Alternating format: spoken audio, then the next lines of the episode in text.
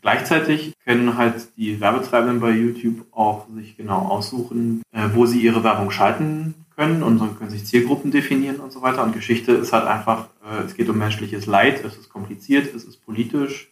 Das sind alles Sachen, die jemand mit seinem Produkt nicht assoziieren möchte.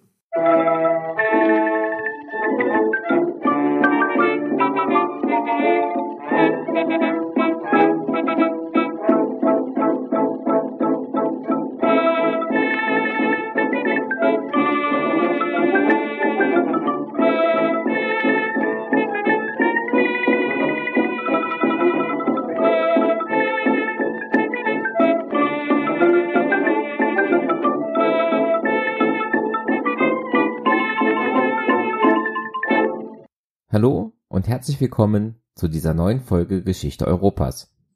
In dieser Aufnahme aus dem August 2021 spreche ich mit Florian Wittig und Katharin Faut über das vor einigen Wochen gestartete Projekt Glory and Defeat, einer YouTube-Doku-Reihe über den deutsch-französischen Krieg. Florian ist ein neuer Gast und stellt sich zu Beginn des Interviews selbst vor. Wenn ihr den Podcast schon länger hört, kennt ihr Katharin bestimmt aus der Folge über das Twitter-Projekt Krieg 7071 welches sie mit Christian Bunnenberg und Tobias Arand betrieben hat. Herrn Arand könnt ihr übrigens in der Folge hören, in der es um den Deutsch-Französischen Krieg an sich ging. Ich habe, damit ihr den Überblick behaltet, die verwandten Folgen in den Shownotes verlinkt. Hört euch diese Folgen gerne an, einerseits für den historischen Hintergrund für Glory and Defeat, andererseits auch für mehr Informationen zu Katharin und ihrer Arbeit an Krieg 7071 auf Twitter. In den Show Notes findet ihr übrigens auch Möglichkeiten, mit mir in Kontakt zu treten. Das geht per E-Mail mit der Kommentarfunktion auf dem Podcast-Blog oder auf Twitter. Außerdem würde ich mich freuen, wenn ihr mir bei Apple Podcasts oder ähnlichen Portalen eine gute Bewertung, am liebsten natürlich die berühmten 5 Sterne, dalassen könntet. Das würde mich sehr freuen und vielleicht auch helfen, den Podcast etwas sichtbarer zu machen. Ich bin für jede Unterstützung und nette Worte für dieses Hobbyprojekt dankbar. Diesen Podcast findet ihr auf Spotify aber auch als RSS-Feed für Podcatcher-Apps. Schaut in die Show Notes für weitere Links zu dieser Folge und meinen anderen Podcast-Projekten. Jetzt aber genug der Vorrede. Viel Spaß beim Anhören dieser Folge von Geschichte Europas. Hallo, mein Name ist Florian Wittig. Ich bin Gründer, einer der Geschäftsführer und einer der Produzenten von Realtime History. Das ist eine Berliner Produktionsfirma, die es seit 2019 gibt. Wir sind spezialisiert auf historische Dokumentationen und meistens haben diese Dokumentationen A, einen seriellen Charakter, also wir machen selten äh, Standalone-Sachen, sondern freuen uns eigentlich immer über äh, serielle Formate. Und wir versuchen meistens auch einen, da ja der Name Realtime, einen Echtzeitfaktor mit reinzubringen. Also zum Beispiel gewisse Ereignisse in zum Beispiel Tag für Tag oder Woche zu Woche covern, weil wir finden, dass der Faktor Zeit bei Dokumentationen oft vernachlässigt wird. Und finden kann man uns zum Beispiel auf YouTube, äh, da können wir ja gleich nochmal drauf ein, oder auf unserer Website returnhistory.net. Ja, das werde ich natürlich auch alles in den Show Notes verlinken. Äh, kannst du gerade noch ein bisschen was zu euren bisherigen Projekten sagen? Also ich habe da The Great War, 16 Days in Berlin und Rhineland 45 gefunden. Genau, also, also The Great War äh, ist sozusagen unser Baby und das Projekt, bei dem ich und mein Mitgründer Toni Steller äh, uns kennengelernt haben. Das ist 2014 gestartet auf YouTube. Da haben wir uns dann als Angestellte damals noch kennengelernt. Das war so das erste Projekt, bei dem diese ganzen Sachen seriell, Geschichte, Echtzeit zusammengekommen sind. Wir haben 100 Jahre nach den Ereignissen des Ersten Weltkriegs den Ersten Weltkrieg nacherzählt in wöchentlichen Folgen und dann auch noch mit jeder Menge extra Folgen. Äh, kann man sich auch noch angucken auf youtube.com slash the great war. Wir haben auch nach dem 11. November 1918 bzw. 2018 auch noch weitergemacht. Also das äh, Projekt läuft auch noch äh, in leicht abgewandelter Form. Dann, wie ich vorhin erwähnt habe, haben wir uns 2019 selbstständig gemacht, weil wir einfach die komplette Kontrolle sowohl redaktionell als auch finanziell über das Projekt haben wollten. Und ähm, genau, haben dann jetzt in der Zwischenzeit zwei Produktionen gemacht, die es nicht auf YouTube gibt. Äh, das sind zwei Zweite Weltkriegsdokumentationen. Äh, die eine ist 16 Days in Berlin. äh, die in 18 Folgen die, das Ende des Zweiten Weltkriegs in Berlin nacherzählt. Und das andere Projekt, äh, was jetzt gerade rausgekommen ist, Rhineline 45, da geht es um das Ende des Zweiten Weltkriegs im, am Niederrhein, so ganz grob. Und genau, bei der Serie haben wir, weil das eine sehr schwierig zu äh, umfassende Kampagne war und so weiter, gibt's da mal, haben wir den Zeitaspekt mal ein bisschen dehnen müssen. Da sind das sind fünf Folgen zwischen 30 und 60 Minuten die so einen groben Zeitraum von sechs bis acht Wochen äh, umfassen. Genau, und da haben wir jeweils auch bei beiden Dokumentationen vor Ort gedreht. Und da YouTube sich mit dem Zweiten Weltkrieg ein bisschen schwer tut, zum Beispiel auch mit der Darstellung von Gewalt, aber auch mit der Darstellung vom Dritten Reich und so weiter, gibt es das Projekt einfach nicht auf YouTube, weil wir sagen wollten, wir wollen das so darstellen, wie wir das für richtig halten und uns da nicht eine Schere in den Kopf setzen, wie wir das, wie wir zum Beispiel mit dem Thema Gewaltdarstellung und so weiter umgehen sollten. Bei dem Ende vom totalen Krieg war das unserer Meinung nach unangemessen. War dieses Problem mit der äh, ent äh, entsprechenden Darstellung auch der Grund dafür, dass ihr euch jetzt für Glory and Defeat dann aus dem 20. Jahrhundert rausbewegt habt in das 19. Oder gab es da noch andere Gründe für? Es gab eine ganze Menge Gründe, warum wir mit äh, Glory and Defeat angefangen haben. Also können wir nochmal einen Schritt zurück machen. Glory and Defeat ist jetzt eine neu gestartete Dokumentation über den Deutsch-Französischen Krieg, 151 Jahre später, äh, wieder Woche für Woche. Das Projekt gibt es auch auf YouTube, äh, beziehungsweise ein paar Sachen davon sind außerhalb von YouTube. Du hast recht, wir haben uns quasi, es ist ja deutlich, dass wir uns bewusst entschieden haben, okay, nachdem wir jetzt nur 20. Jahrhundert gemacht haben, wollen wir auch mal äh, in eine andere Epoche zurück. Warum haben wir das gemacht? Zum einen ist der, sagen wir mal, die Dichte an History-Content zum Thema Zweiter Weltkrieg und 20. Jahrhundert generell auf YouTube einfach sehr, mittlerweile sehr hoch. Also es ist einfach, es, der Zweite Weltkrieg vor allen Dingen ist nach wie vor der Konflikt, der am meisten gecovert ist auf YouTube. Ähm, sowohl von Creatoren, also von Leuten, die wirklich Kanäle betreiben, aber auch jetzt einfach illegal hochgeladene Dokumentationen äh, und so weiter. Also der, die Luft wird da ein bisschen, wird da ein bisschen äh, knapp, äh, obwohl die Zahlen immer noch sehr gut sind. Ähm, aber dann hast du auch recht, dass wir uns dann schon auch äh, sozusagen mit den Vorzeichen, über die ich gerade gesprochen habe, Punkte Gewalterstellung und so weiter überlegt haben, okay, was könnten unter anderem Auswege davon sein? Ich äh, habe dann bin privat seit äh, letztem Jahr dem Projekt von Katrin gefolgt, wo der deutsch-französische Krieg in Echtzeit auf Twitter nacherzählt wurde und habe da dann für mich persönlich festgestellt, dass ich nicht so viel darüber weiß, wie ich dachte. Und dass das auch ein relativ spannender, spannendes Thema eben für so, ein YouTube, für eine YouTube-Dokumentation sein könnte. Genau, und dann dachten wir, okay, es ist interessant, äh, es gibt da wesentlich mehr ähm, als wir denken. Und man kann, denke ich, die Leute auch überraschen, gerade jetzt mit dem neuen Material, was zum 150. Jubiläum rausgekommen ist. Und wir können uns vielleicht, sagen wir mal, aus einer, wenn wir jetzt sozusagen den Markt uns angucken, können wir sagen, vielleicht gehen wir mal irgendwo anders hin und bedienen ein paar Felder, die einfach auf YouTube oder sagen wir mal auch generell bei Geschichtsdokumentationen ein bisschen unter, unterrepräsentiert sind. Und dann kam das irgendwie, haben dann sozusagen alle diese drei Sachen haben gut zusammengepasst und dann habe ich Kathrin mal eine E-Mail geschrieben und dann sind wir ins Gespräch gekommen. Eine Frage noch. Ähm, es ist Glory Defeat auf Englisch, was ja auch für ein Thema, was ja zwischen erstmal Deutschland sozusagen und Frankreich abgeht, ja auch jetzt nicht so die unbedingt direkt die naheliegendste Wahl ist. Wieso produziert er das auf Englisch und nicht auf Deutsch und oder Französisch?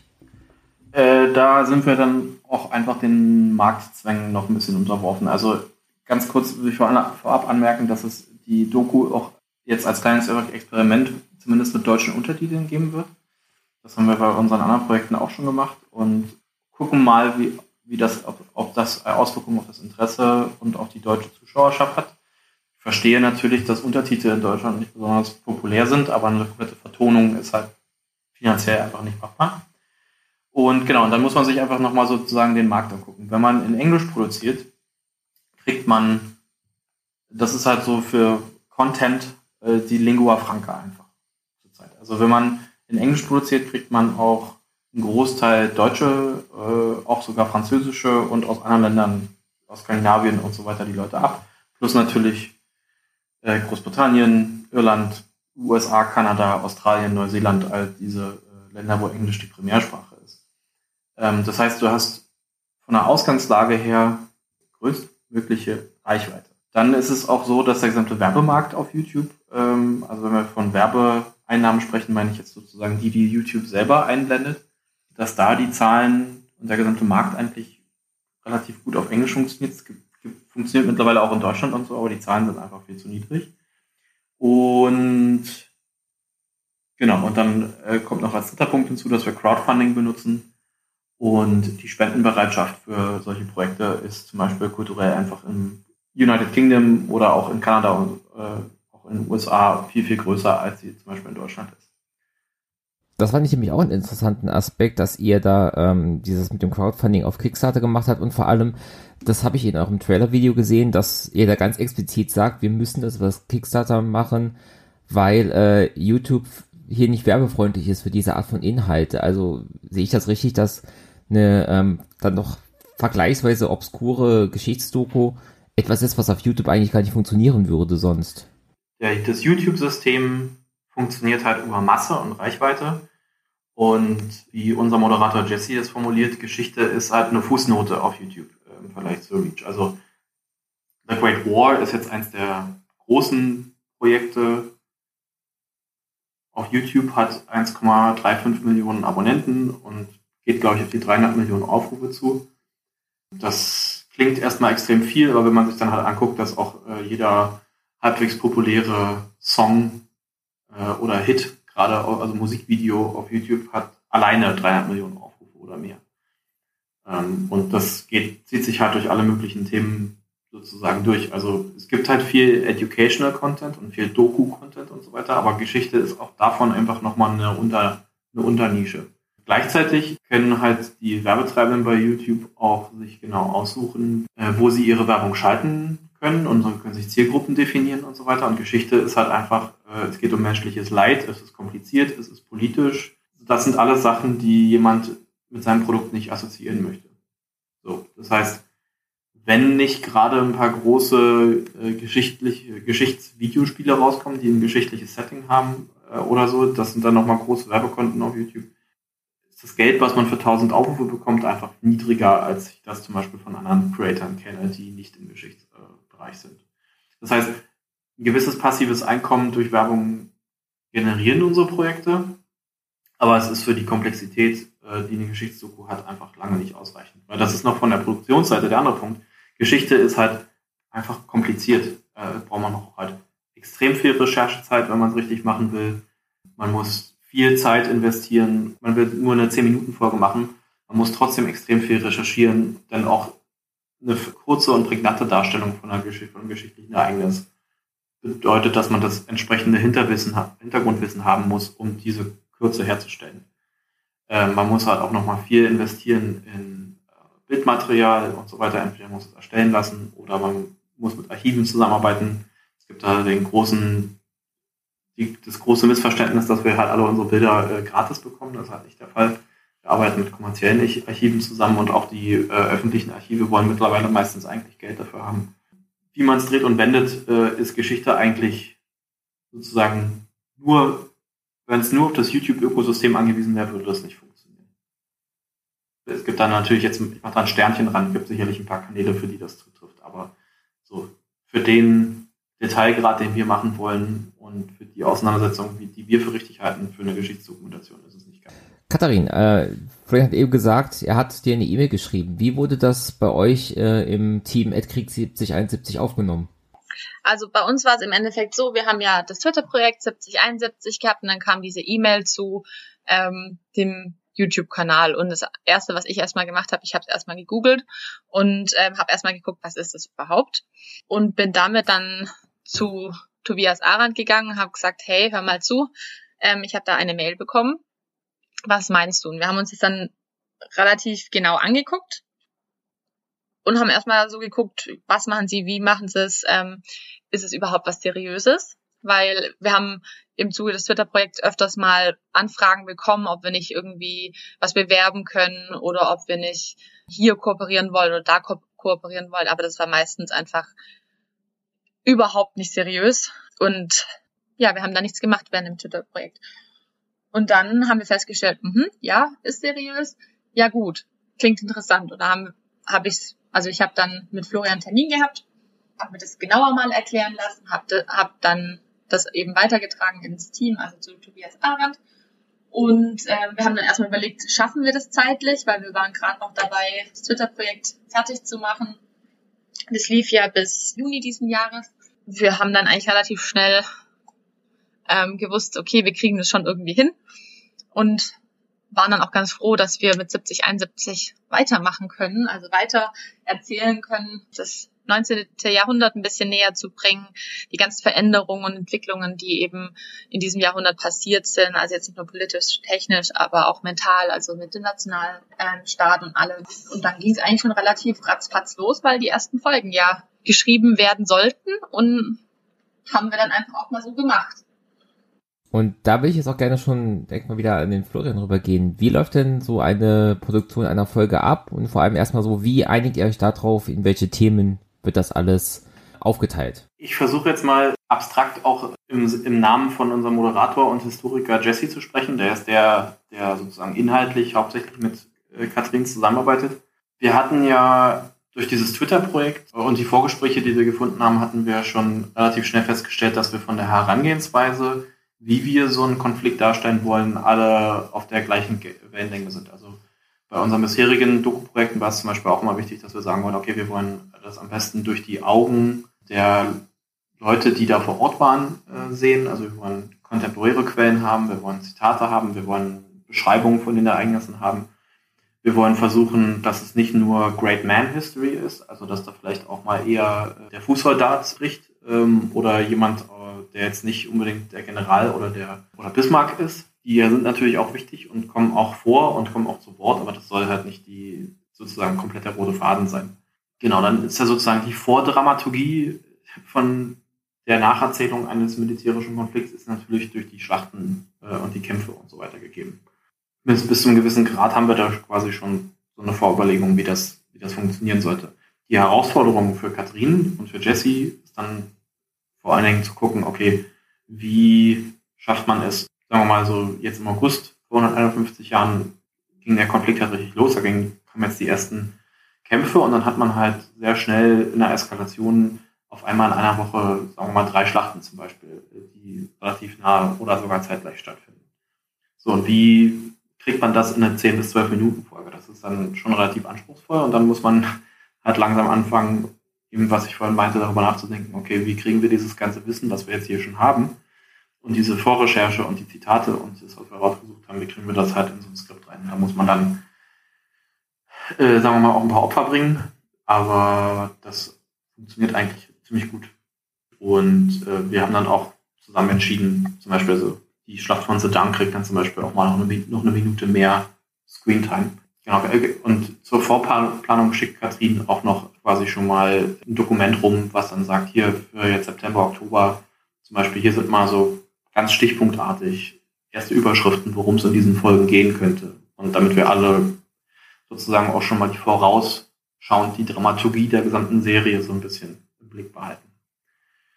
Und wenn die Skripte dann fertig sind, äh, setze ich mich daran, um zu schauen, okay, wie können wir das audiovisuell verarbeiten. Ne? Wir sind ja, das ist mal ganz wichtig, wir sind ja ein YouTube-Kanal. Das heißt, wir sind ein Video und Audio zusammen. Und für mich jetzt als Produzenten ist es wichtig, dass man sagt, okay, wenn wir schon ein Video machen oder einen Film darüber machen, dann muss man die Stärken von, davon auch ausnutzen. Das heißt, wir müssen Sachen auf dem Bildschirm zeigen. Wir können nicht die ganze Zeit nur Jesse vom Greenscreen sehen. Ähm, und da gucke ich mir dann zum Beispiel an, okay, wir schauen, wir können Karten zum Beispiel, Kartenanimationen zeigen, da arbeite ich mit äh, einem Grafiker zusammen, der für uns Karten erstellt, äh, arbeite mit unserem Motion Designer zusammen, der dann äh, zum Beispiel sagt, okay, wie können wir die Armeen und die Corps auf den entsprechenden äh, Schlachtfelderkarten bewegen. Ich schaue mir aber natürlich auch die Illustrationen, die zeitgenössischen von damals an, um zu sagen, okay, können wir eine Atmosphäre schaffen, können wir den Leuten irgendwie veranschaulichen, wie das eben zu dem Zeitpunkt damals war, können wir zum Beispiel einfach mal entsprechende Soldaten zeigen.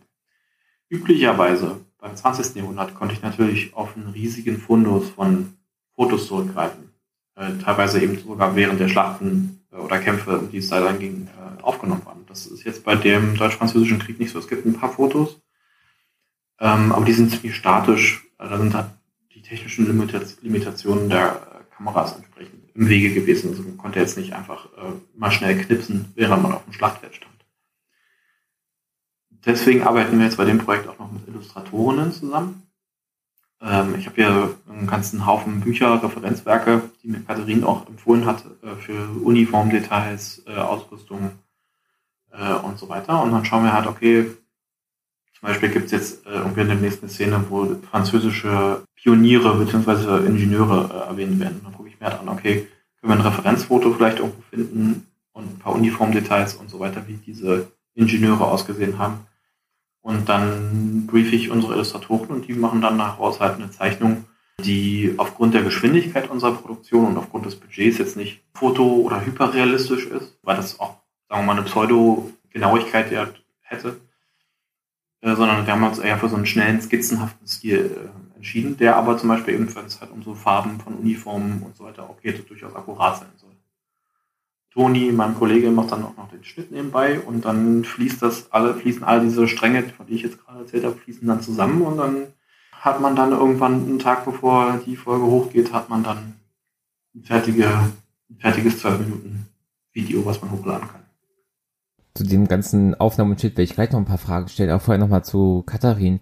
Wie läuft diese Zusammenarbeit vor allem beim Skript von deiner Seite aus ab, aus deiner Sicht?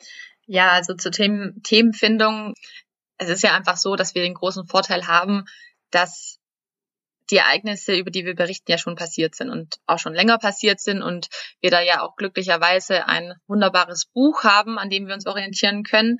Tobias Arendt hat ja ein Buch vor drei Jahren geschrieben, 1870, 71, der Deutsch-Französische Krieg erzählt in Einzelschicksalen.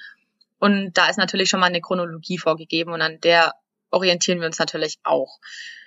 Und dann gucken uns eben an, was ist in dieser Woche passiert. Wie gesagt, ich habe ja schon ein bisschen vorgearbeitet, also wir haben schon eine, so eine Chronologie im Endeffekt schon mal erstellt. Und dann geht es eben daran, dass wir eben dieses Skript schreiben. Also es ist ein Prozess, das passiert jetzt nicht irgendwie in, in einer Sitzung oder sowas, sondern ähm, wir gucken uns an, was ist passiert. Also wir haben Titel für die einzelnen Teile in so einem Skript. Meistens haben wir vier Blöcke. Es gibt ein Intro, es gibt einen Hook davor, also der eben die Aufmerksamkeit ziehen soll. Und dann arbeiten wir uns da ab bis hin zur Zusammenfassung, wo eben nochmal das Wichtigste, was erzählt wurde, zusammengefasst wird, damit man eben auch dann verstanden hat, was mitgenommen werden sollte. Ich schreibe die Folgen ja nicht alleine, also ich schreibe die Folgen ja mit Tobias Arendt und wir schreiben jeweils eine Folge pro Woche. Heißt, wir produzieren Skripte für zwei Folgen pro Woche ungefähr und kontrollieren uns natürlich auch gegenseitig. Also wir machen natürlich auch äh, Qualitätskontrolle. Es ist immer einfacher, wenn man was geschrieben hat, dass jemand anderes nochmal drüber guckt, um eben Sätze zu präzisieren oder Unverständlichkeiten besser rauszuarbeiten. Und ja, also wir schreiben das beide erstmal auf Deutsch. Und sobald dann die Skripte so weit sind, dass wir beide sagen, ja, okay, setze ich mich dran und übersetze die. Woher wir die Informationen für unsere Skripte kriegen. Ähm, ich habe ja das Buch von Tobias Aran schon erwähnt. Allerdings schreiben wir jetzt nicht einfach nur aus diesem Buch ab, sondern wir benutzen viel Literatur. Also ähm, wenn ich hier so auf mein Regal gucke, da stehen dann, ja, ich schätze mal so 20, 25 Bücher momentan, ähm, aus denen wir uns bedienen. Wir haben Sekundärliteratur auf Deutsch, Französisch und Englisch. Wir benutzen aber auch viele Quellen. Also wir haben ähm, wir haben Schlachtenatlas zum Beispiel hier stehen. Ähm, ich habe das große Generalstabswerk hier stehen in seinen fünf Bänden oder sieben Bänden. Wir haben sehr viel zeitgenössische Literatur. Es gibt viele Erinnerungsbücher, kann man so, sozusagen diese Dinger nennen, ähm, in denen erzählt wird, wie toll ähm, dieser Krieg war, also Krieg und Sieg zum Beispiel. Und das muss man da natürlich immer ein bisschen kritisch sehen. Also, oder nicht nur ein bisschen kritisch sehen, sondern man muss es sehr kritisch sehen. Allerdings kann man da immer dann auch schöne Zitate zum Beispiel rausnehmen, die gegenüberstellen, wie zum Beispiel es auf französischer Seite erzählt wird. Und so arbeiten wir uns dann ab. Und sobald dann dieses Skript auf Deutsch steht, übersetze ich es auf Englisch, was dann auch nochmal natürlich Zeit in Anspruch nimmt. Und in allem, was wir machen, arbeiten wir so wissenschaftlich wie möglich. Also wer zum Beispiel mal in, auf YouTube dann bei den fertigen Folgen unten äh, in die Beschreibung reingeklickt hat, der sieht, dass wir da die Quellen zum Beispiel angeben. Quellen, Literatur wird angegeben und es wird dann auch zum Beispiel bei den Zitaten, die eingeblendet werden, wird auch immer die Literatur angegeben, wo, wo wir es herhaben. Oder eben auch die Quellen. Es ist einfach so, wir haben nur zehn Minuten. Wir arbeiten mit 1500 Wörtern pro Folge plus minus mal hier und da 50 Wörter oder eben auch für längere Folgen wie zum Beispiel Sit-Down, weil eben Sit-Down so wichtig war, auch mal 500 Wörter mehr. Und es hört sich am Anfang relativ viel an. Es ist aber wirklich sehr, sehr wenig. Und man muss wirklich sich jeden Satz überlegen, ob der das ausdrückt, was er ausdrücken soll, weil man einfach so präzise arbeiten muss. Und wie gesagt, wir, wir arbeiten wissenschaftlich. Wir versuchen so präzise wie möglich zu arbeiten, so genau wie möglich, aber es ist einfach auch so, dass man in diesen zehn Minuten nicht alles erzählen kann. Es geht einfach nicht. Man muss sich auf bestimmte Dinge fokussieren. Also ich persönlich bin der Meinung, dass uns das eigentlich ganz gut gelingt mit den bisherigen Folgen, die wir produziert haben. Wir haben das Wichtigste, was erzählt werden muss, auf jeden Fall untergebracht. Ähm, es gibt natürlich viel, viel mehr, was man erzählen könnte. Ähm, ich komme von dem Twitter-Projekt. Wir haben Einzelschicksale in allen Einzelheiten wirklich erzählt. Das geht so natürlich auf YouTube nicht. Aber ja, wir versuchen einfach so, so umfassend, aber doch persönlich wie möglich, würde ich mal sagen, einfach zu erzählen. Ja, ich denke, das gelingt uns eigentlich ganz gut.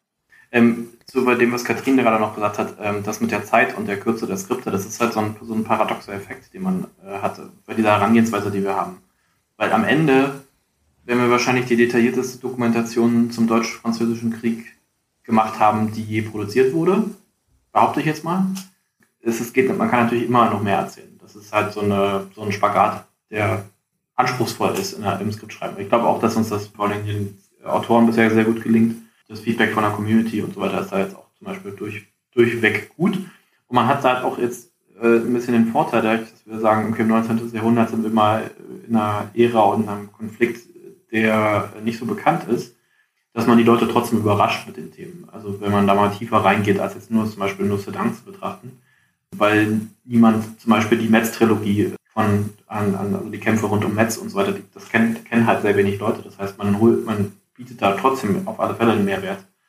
Äh, während man jetzt zum Beispiel, wenn man, sagen wir mal, im Zweiten Weltkrieg oder so, äh, zehn Minuten Stalingrad, äh, da würde man halt wenig er Erkenntnisgewinn generieren, weil da das Vorwissen von der Community auch einfach mittlerweile immens ist. Ja, also und auch zum, zum Skriptschreiben muss ich einfach auch noch dazu sagen, also ähm, ich schicke dann ja die Skripte weg, ähm, die gehen dann an Jesse Alexander, der Moderator, und er schafft es, den Text, den wir produzieren, der an sich noch sehr, sehr wissenschaftlich einfach ist, weil es ist einfach so, wir sind keine Moderatoren, wir kommen nicht von YouTube, es ist auch noch neu für uns.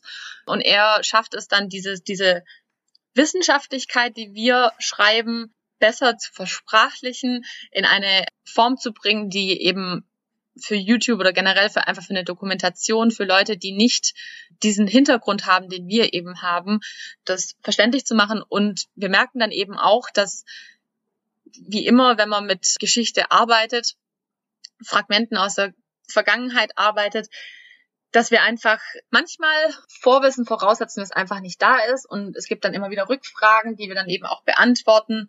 Es wird dann immer alles nochmal gecheckt und ja, ich meine, ich schätze mal allein unser Arbeitsaufwand, den wir nur mit dem Skript betreiben, zeigt einfach, wie akribisch und eben auch wie wissenschaftlich wir arbeiten. Ähm, wir sitzen so im Durchschnitt, würde ich mal sagen, so um die 15 Stunden an einem Skript, welches wir schreiben. Und ähm, dann kommen eben noch die, die Rückfragen, Fact-Checking dazu. Ähm, ja, also es, es wird auf jeden Fall ordentlich gearbeitet und eben auch so wissenschaftlich und eben auch in einer Qualität, die angemessen ist. Und Florian, wie hoch ist an eurem Ende dann die Arbeitszeit pro Folge in etwa?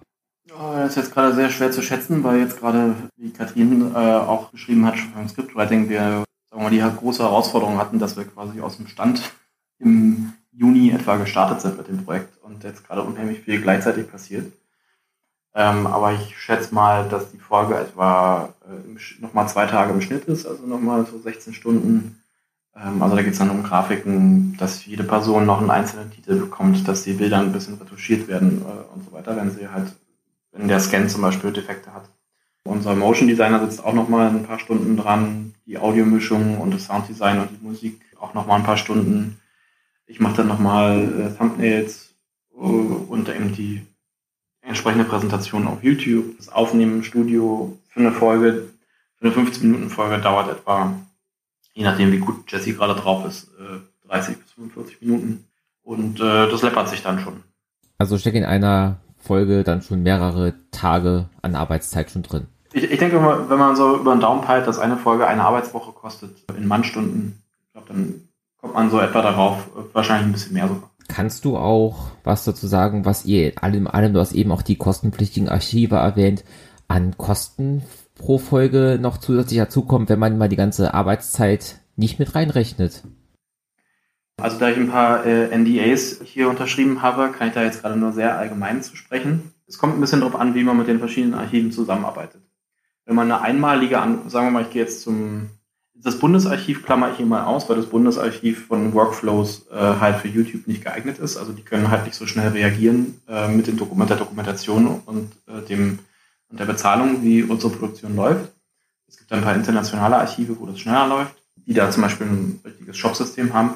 Und es gibt natürlich noch kommerzielle Archive, so wie Getty, wo man dann entsprechend entweder sagt, okay, wenn ich nur einmal ein Foto haben will, dann muss man in der Regel richtig löhnen. Also eine Einzellizenz in einem staatlichen Archiv kostet irgendwo zwischen, je nachdem, wo man ist und so weiter, zwischen 30 und 250 Euro.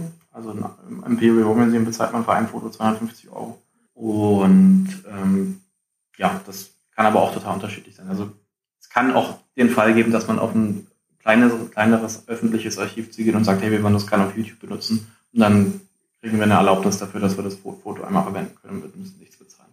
Das wird aber mittlerweile eher die Ausnahme. Und bei den, äh, wenn man dann aber mit einem kommerziellen Archiv zusammenarbeitet, wie Getty oder so, kann man halt Rahmenverträge schließen und sagen, hey, wir wollen hier ein ganzes Projekt machen zum deutsch-französischen Krieg. Das werden so und so viele Fotos sein und so weiter. Und dann einigt man sich auf den entsprechenden Preis, der äh, angemessen dafür ist. Aber wie gesagt, die genauen Kosten kann ich jetzt aus Vertragsgeheimnisgründen äh, hier nicht nennen. Man muss halt noch äh, natürlich passiv dazu rechnen, dass halt so äh, eine Illustration, zum Beispiel wenn, wenn wir mit Illustratoren arbeiten, das kostet halt auch einfach zum Beispiel sagen wir mal, um die 200, 250 Euro für eine Zeichnung. Wenn unser Grafiker nochmal an einer, an einer Karte sitzt, je nachdem, wie detailliert die sein soll oder so, kommen da halt auch ein paar Stunden zusammen. Mit unseren Freelancern haben wir natürlich auch entsprechende Stunden, äh, Stundenlöhne vereinbart. Da, also ich glaube, so ganz grob gerechnet ist, glaube ich, das Monatsbudget für uns, gerade inklusive Skriptschreiben, irgendwo um die 5000 Euro, glaube ich. Äh, und da ist unsere Arbeitszeit noch nicht eingerechnet. Ich habe es mal geguckt. Ihr habt äh, neun Folgen jetzt rausgebracht, davon zwei, die man so ein bisschen als Trailer bezeichnen könnte, plus dann jetzt sieben Folgen, die eben diese äh, ja längeren Formate sind. Und die haben alle schon so zwischen 25.000 und äh, 40.000 Aufrufe jetzt. Das neueste, das, die ist sogar ziemlich lang, 27 Minuten, seit drei Tagen online, also jetzt ist der zweite achte und hat über 30.000 Aufrufe. Sind das so ungefähr die Zahlen, mit denen ihr gerechnet habt? Ich muss ehrlich sagen, ich hatte mir ein langsameres äh, Wachstum vom Kanal äh, äh, gedacht und bin, wir sind da auch bis jetzt total glücklich mit dem Feedback von der Community. Also wir können wir haben natürlich ein bisschen äh, den Schummelvorteil, dass wir von äh, auf Great War zum Beispiel auch dafür Werbung machen können, auf dem anderen YouTube-Kanal, der hat ja eine große Community. Äh, wobei halt nicht gesagt ist, dass jemand, der sich für den Ersten Weltkrieg interessiert äh, oder für das 20. Jahrhundert sich auch für den Deutsch-Französischen Krieg interessiert. Das muss man schon nochmal sagen. Und gerade wenn man Sachen verlinken will oder seine eigenen Community-Links auf YouTube zum Beispiel schicken will und so weiter, dann halt, da kommt, kommen wir dann halt in die Probleme der Plattformökonomie rein, weil sich da so Facebook, Twitter, äh, YouTube selber und so weiter dann auch gerne als Mittelmänner ähm, eben etablieren und sagen, hey, wollt ihr nicht vielleicht Werbung schalten? Dann könntet ihr ja eure gesamte Community, die ihr schon aufgebaut habt, erreichen. So, also wir hatten schon so ein bisschen einen Vorteil, aber der ist jetzt nicht, es ist jetzt nicht so, dass wir einfach sagen können, hey, hier guckt mal und dann die 1,3 Millionen Abonnenten von The Great War rüberkommen. Das wussten wir auch schon, dass das äh, eventuell ein längerfristiger Weg wird. Aber um nochmal aufzukommen, wir sind extrem zufrieden mit dem Feedback so bis jetzt. Also das insgesamt haben wir halt schon, gehen wir auf die 200.000 Aufrufe zu und das Projekt ist jetzt, äh, also wir haben ja auch noch nicht mal eine Folge mit richtigen Kämpfen gehabt, sozusagen. Die letzte, die, was du gerade erwähnt hast, die 27-Minuten-Folge, da ging es nur um, äh, um die Armeestrukturen bis jetzt. Äh, und da ist ein, ein Gasthistoriker dabei, der nochmal äh, das französische und preußische Infanteriegewehr erklärt. Deswegen ist es ein bisschen länger. Und wir haben jetzt noch nicht mal irgendwie die großen Sachen wie Sedan oder so haben wir da noch gar nicht erreicht. Und aus der Warte heraus ist das halt total toll und beeindruckend, dass die äh, Leute schon zahlreich äh, auf den Kanal kommen. Das Feedback ist extrem gut. Also man kann ja auf YouTube ein Video liken und disliken und die Rate ist bis jetzt irgendwie 100 zu 1, also 100 Likes, ein Dislike. Äh, auch in den Kommentaren und so weiter ist das Feedback halt sehr gut. Also es gibt halt natürlich immer ein paar Leute, die ein bisschen pingelig sind und dann hier den einen Satz nochmal dreimal Munde umdrehen und so, aber insgesamt ähm, die Leute extrem hyped, wenn man es mal so sagen darf. Und äh, das freut uns natürlich. Was ich jetzt heute noch gedacht habe, ist, ich meine, es ist immer ein Thema, wo es viel um Krieg und Nationalismus und so weiter geht. Habt ihr auch da in die Richtung auch irgendwie unpassende, schwierige Kommentare bekommen schon? Klar, äh, ein bisschen schon, aber ich meine, da sind wir halt aus dem 20. Jahrhundert auch noch ganz andere Sachen äh, äh, quasi gewohnt. Also sagen wir mal so ein paar, äh, es gibt ja auch Neomonarchisten heutzutage und so weiter, das ist ja dann im Vergleich zu äh, den äh, Neonazis zum Beispiel, die man beim äh, Great War zum Beispiel in den Kommentaren bekommt und so ist das ja, äh, sind, sind die noch relativ harmlos. Ich habe auch mittlerweile eben, weil ich als Community Manager angefangen habe, relativ gute Erfahrungen, äh, was halt zum Beispiel so äh, Keyword-Filter und sowas angeht, dass man die Kommentarspalte ähm, zivil bekommen kann. Und das, äh, wir machen auch, versuchen auch immer, wenn die Folge online geht, in den Kommentaren Präsenz zu sein, weil das so aus Erfahrung heraus das ist, was die Trolle am ehesten abhält, davon äh, loszulegen, wenn man einfach Präsenz zeigt und auch die Leute auch eingeht und muss man den auch ein bisschen den äh, Wind aus den, Se äh, aus den Segeln nehmen. Und ja, aber insgesamt ist das bei dem Thema deutsch-französischer relativ harmlos. Ähm, ich bin, falls wir die Pariser Kommune äh, noch covern sollten auf YouTube, da habe ich eher Angst vor. Gab es denn jetzt irgendwas in den Wochen und Monaten, das ihr schon gemacht habt, das überhaupt gar nicht geklappt hat, wie ihr euch das vorgestellt habt, wo ihr umsteuern musstet? Äh, nö, bis jetzt eigentlich nicht. Wir sind ja mit einer relativ klaren Vision, die auch mit Katrin und äh, Tobias Arendt abgesprochen war, äh, daran gegangen. Und das ist ja jetzt auch schon unser, nicht unser erstes Doku-Projekt, sodass wir halt gesagt haben, okay, wir stecken halt einen gewissen Rahmen wirklich genau ab, wo wir relativ genau sagen können, okay, das können wir wirklich leisten. Und das wird funktionieren. Und halt ähm, wir hatten jetzt zum Beispiel bei der Rhineland 45 äh, hatten wir so ein bisschen das Problem von, ich benutze jetzt mal den militärischen Begriff Mission Creep. Äh, das ist ja so, ähm, was man zum Beispiel in Afghanistan äh, gesehen hat, also dieser Effekt, wenn man ohne klare Ziele irgendwo äh, anfängt, dass dann quasi die Ziele immer hin und her wabern, immer weiter sich vorankriechen, also creepen, und man dann halt irgendwie nicht weiß, was man genau machen soll, weil man auch gar nicht genau weiß, was man erreichen will. Hier haben wir jetzt direkt vorher gesagt, okay, wir haben, wir begrenzen die Länge der Episoden ziemlich deutlich. Wir in den Hauptfolgen machen wir genau diese und diese Sachen, weil wir wissen, dass die auf YouTube gut funktionieren. Für die Leute, die finanziell unterstützen, gibt es nochmal ein bisschen extra Content. Und da machen wir zum Beispiel so Sachen, von denen wir auch schon aus Erfahrung heraus wissen, dass die auf YouTube gar nicht funktionieren. Also wenn wir zum Beispiel sagen, um es mal ein bisschen polemisch zu sagen, die Leute auf YouTube wollen halt, dass es knallt und kracht und die wollen halt Action haben, sozusagen das ist natürlich nur eine Facette von Militärgeschichte, von moderner Militärgeschichtsschreibung. Da gehört da auch zum Beispiel noch natürlich Logistik dazu, Sanitätswesen, gehört auch dazu, äh, zum Beispiel ein bisschen Quellenkritik zu machen, auch mal zu sagen, okay, wir können jetzt nicht einfach nur die alten Schlachtgemälde zeigen. Es ist einfach, es ist nicht nur durchgehend total episch und cool und, äh, und spannend, sondern es ist halt auch spannend, weil es auch noch andere Untertöne gibt, soziale Strömungen, und so weiter. Ne? Man, wenn man sich den Zusammenfall vom französischen Kaiserreich dann da anguckt äh, und so weiter, das ist ja viel Sozialgeschichte und so auch drin. Und das machen wir dann halt eher für die Leute, von denen wir wissen, dass sie das darauf auch Wert legen. Und das sind halt nämlich zum Beispiel die Leute, die das Projekt finanziell unterstützen. Die kriegen dann halt nochmal kürzere extra Videos, von denen wir von der Erfahrung von Great War wissen, äh, dass die halt äh, da nicht so gut funktionieren. Aber das ist ja auch, was Katharin schon damals meinte, als wir die Folge gemacht haben über den Krieg 7071. Es geht ja auch nicht nur darum, von oben zu gucken, sondern auch von der Seite, von unten und ja. auch mal quer und auch eben, eben mal zu zeigen, was da noch im Hintergrund passiert und auch, dass mal ganz lange äh, auch mal nicht so viel Sachen passieren können und man sich halt auf anderes fokussiert als, wie du auch gerade gesagt hast, eben nur den, na, die donnernden Kanonen und na, die heroischen Angriffe. Ja. Das Schwierige an diesem Krieg in Anführungszeichen ist einfach, dass so viel gleich in den ersten Wochen passiert. Also jetzt ab dieser Woche kommen dann eigentlich die Folgen, in denen es knallt und boomt ohne Ende.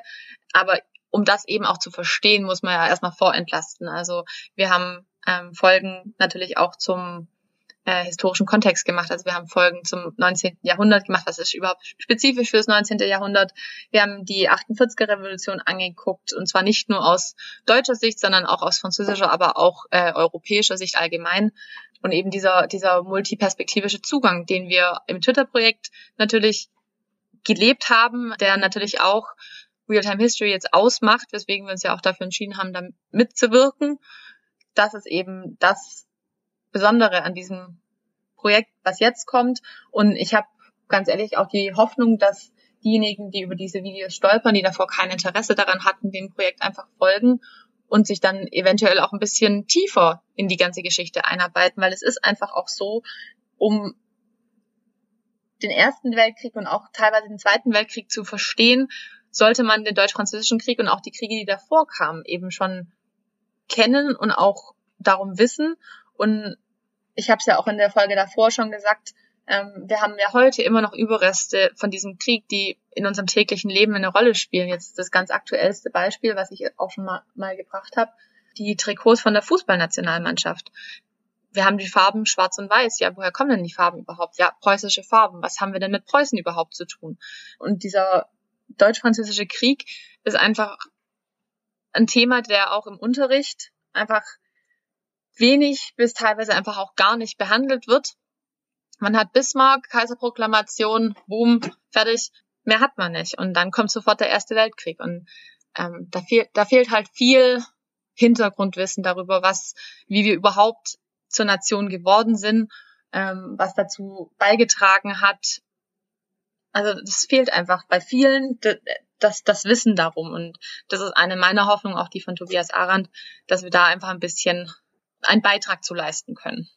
Ich habe auf alle Fälle schon äh, ein paar Sachen in der Hinsicht gelernt. Ich war ja zum Beispiel auf dem Weg zur Arbeit. Ich, wir sind hier in Berlin. Ich war auf dem Weg zur Arbeit immer an der Siegessäule vorbei. Und da sind ja auch noch um die Siegessäule herum ein paar Statuen zum Deutsch-Französischen Krieg. Also eine Moltke, äh, für den älteren Moltke eine Statue und natürlich eine Bismarck-Statue und so weiter. Aber es gibt halt auch noch so kleinere Details. Wer die äh, U-Bahn-Linie 2 in Berlin kennt, der kennt zum Beispiel vielleicht die U-Bahn-Station Spichernstraße die, warum eine Straße im Zentrum von Berlin Spichernstraße heißt. Ähm, dafür sollte man, wenn man das noch nicht weiß, dann sollte man den Kanal gucken, weil dann wird einem das schnell klar. Auf der Siegessäule sind aber auch beispielsweise noch Kanonen aus dem Krieg zu finden. Also auch das ist noch äh, zu sehen. Man lernt nie aus. Perfekt. Super. Du hast eben so ein kleines Fragezeichen hinter die Pariser Kommune gesetzt. Wie lange wird denn das Projekt auf jeden Fall laufen? Was werdet ihr auf jeden Fall noch machen? Womit werdet ihr wahrscheinlich aufhören? Zurzeit einfach noch eine, noch eine Budgetfrage. Ähm, also wir werden auch noch jetzt während des Projekts weiter um Unterstützung werben, damit wir es halt auch eine entsprechende Nachbetrachtung noch machen können und halt auch zum Beispiel uns überlegen, ganz gut überlegen können, wo setzen wir dann den Endpunkt gibt schon in der Community viele Nachfragen darüber, dass wir die, die Kommunen auch covern in Videos. Man kann sich ja zum Beispiel auch einfach angucken, ähm, der Vertrag von Frankfurt ist ja dann zum Beispiel auch erst im Mai. Das heißt, was wir zum Beispiel einfach nicht machen wollen, ist den Schlusspunkt irgendwo im Januar zu setzen und dann zu sagen, ja, hier äh, Spiegelsaal Versailles und dann war es vorbei, das, weil das äh, dem Thema nicht gerecht wird. Das heißt, wir werden schon auf irgendeine Art und Weise die Kommunen covern. Und ähm, die Frage, die jetzt gerade noch so ein bisschen im Raum steht, und das ist von unserer Seite nicht eine Interessenfrage, äh, weil das Interesse bei uns im Team ist da, sondern eher eine Budgetfrage ist halt noch, äh, können wir zum Beispiel die Kommunen Woche für Woche äh, covern, weil dann hätte man natürlich wieder viel mehr Spielraum, da ein bisschen tiefer zu greifen. Und so. Es gibt ja jetzt zum Beispiel auch, gab jetzt auch zum 150. Jubiläum der Kommunen halt ja zum Beispiel ein paar neue Bücher, wo auch gesagt wurde, hey, man müsste sich halt auch zum Beispiel mal die Leute wirklich in den, auf den Barrikaden angucken und so weiter und nicht nur die, das, was darüber geschrieben wurde, Nachhinein und so, das würden wir natürlich auch gerne umsetzen. Ähm, ich kann gerade aber noch nicht ganz sagen, ob wir das, also wie, was der Umfang äh, sein wird davon. Wenn irgendwann mal Glory and Defeat abgeschlossen ist, hast du schon Ideen für ein Nachfolgeprojekt? Hm, noch nichts Konkretes, aber wir wissen jetzt, dass es ein, eine Nische gibt oder ein Interesse am 19. Jahrhundert. Und insofern denken wir gerade schon sehr stark darüber nach, dass wir sagen, okay, vielleicht, im, dass wir dann im nächsten Jahr auf unserem Return Mystery Kanal auch weiterhin äh, Sachen aus dem 19. Jahrhundert covern, weil da gibt es ja dann durchaus auch nochmal ein paar andere wichtige Konflikte. Es gab jetzt auch gerade von unseren deutschen Zuschauern auch schon einige Kritik, dass wir zum Beispiel die deutschen Einigungskriege äh, vor 70, 71, also den, den, Deutschen Krieg und die Schleswig-Kriege, dass wir die ein bisschen zu äh, kurz betrachtet haben. Äh, die sind natürlich auch total wichtig äh, auf dem Weg zum Deutschen Kaiserreich. Und da gibt es ja natürlich noch eine ganze Menge andere Sachen. Also Krim zum Beispiel wurde auch schon viel nachgefragt, äh, der Krimkrieg. Ja, aber prinzipiell sind wir da total offen und die Sache ist eben auch, wenn wir jetzt halt ein Rezept gefunden haben, was offensichtlich zu funktionieren scheint, werden wir natürlich auch gucken, hey, können wir das nochmal ein bisschen ein paar kleinere Anpassungen vielleicht machen, aber können wir das vielleicht als Grundgerüst nehmen, um dann halt einfach zu sagen, nächstes Jahr stürzen wir uns dann vielleicht ins nächste Thema.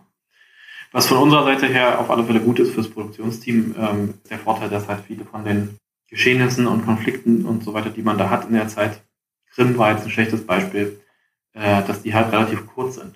Und für unsere Work-Life-Balance und unser Seelenheil, aber auch zum Beispiel für die äh, Vorbereitung, die so ein Projekt braucht, ähm, bevor es losgeht, schauen wir jetzt erst, schauen, wollen wir schon schauen, dass wir dann äh, vielleicht uns Sachen suchen, die man dann in einem, in einem Sprint, sagen wir mal so wie jetzt so sechs Monate äh, covern kann, wo man dann danach vielleicht auch mal sagen kann, okay, jetzt äh, gibt es einfach mal einen Monat keine Videos und wir sammeln uns mal im Hintergrund und sprechen mit unseren Partnern äh, und so weiter und überlegen uns, was wir als nächstes machen wollen.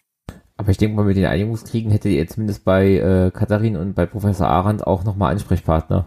Absolut klar. Also äh, mit dem, da wir mit Katrin und Herrn Arendt jetzt ja auch so toll zusammen, zusammenarbeiten, wollen wir natürlich, wollen wir natürlich auch direkt sagen, hey, wenn ihr, wenn Lust und Interesse besteht, könnte man da auch nochmal weiter zusammenarbeiten. Ähm, insofern die beiden natürlich auch Zeit haben, weil das ist ja da auch noch wichtig, die sind ja nebenbei auch noch, also an der Universität und so eingebunden. Also da muss man dann immer schon, wenn das Projekt zum Ende kommt, mal kurz eine Verschnaufpause machen und sagen, hey, könnt ihr noch oder könnt ihr ab dann und dann wieder und äh, so weiter, anstatt jetzt einfach immer weiter zu, äh, zu rennen. Das war so ein bisschen so eine äh, Konzeptionssünde von The Great War. Ne? Wenn man da sagt, man fängt einmal an, dann ist man da viereinhalb Jahre, waren wir da äh, gefangen. Und da war halt sehr wenig Zeit zum Verschnaufen.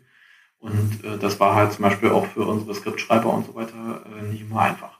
Und für uns in der Produktion übrigens auch nicht. Also wenn man dann halt nämlich auch mal Urlaub machen will und so, dann wird es schwierig. Okay, ich glaube, wir haben alles besprochen, was, was ich besprechen wollte. Habt ihr noch irgendwas, was ihr noch unbedingt sagen wolltet? Von meiner Seite nur, wer jetzt den Podcast hört und das, das Projekt interessant findet, youtube.com slash mystery.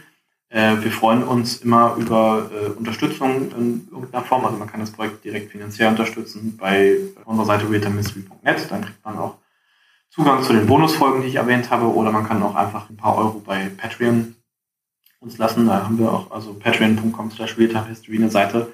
Mir tut es immer ein bisschen leid natürlich. Ich weiß, dass die Leute Werbung scheiße finden und halt viele Leute auch mit Adblocker ja YouTube gucken aus guten Gründen äh, und so weiter. Aber ich würde es halt gerne nochmal unterstreichen, wer jetzt von dem Projekt hört und sagt, okay, ja, sowas ist total wichtig, auch für jetzt zum Beispiel die Bildungslandschaft und so weiter, der den würde ich bitten, darüber nachzudenken, das Projekt finanziell zu unterstützen oder es einfach auch weiter zu verbreiten. Das äh, hilft uns natürlich auch enorm. Und ohne die Unterstützung aus der Community äh, können wir das, so ein Projekt nicht nochmal umsetzen. Ich freue mich natürlich darüber, wenn immer mehr Leute die Videos angucken und auch gerne einen Daumen hoch da lassen oder auch mal einen Kommentar.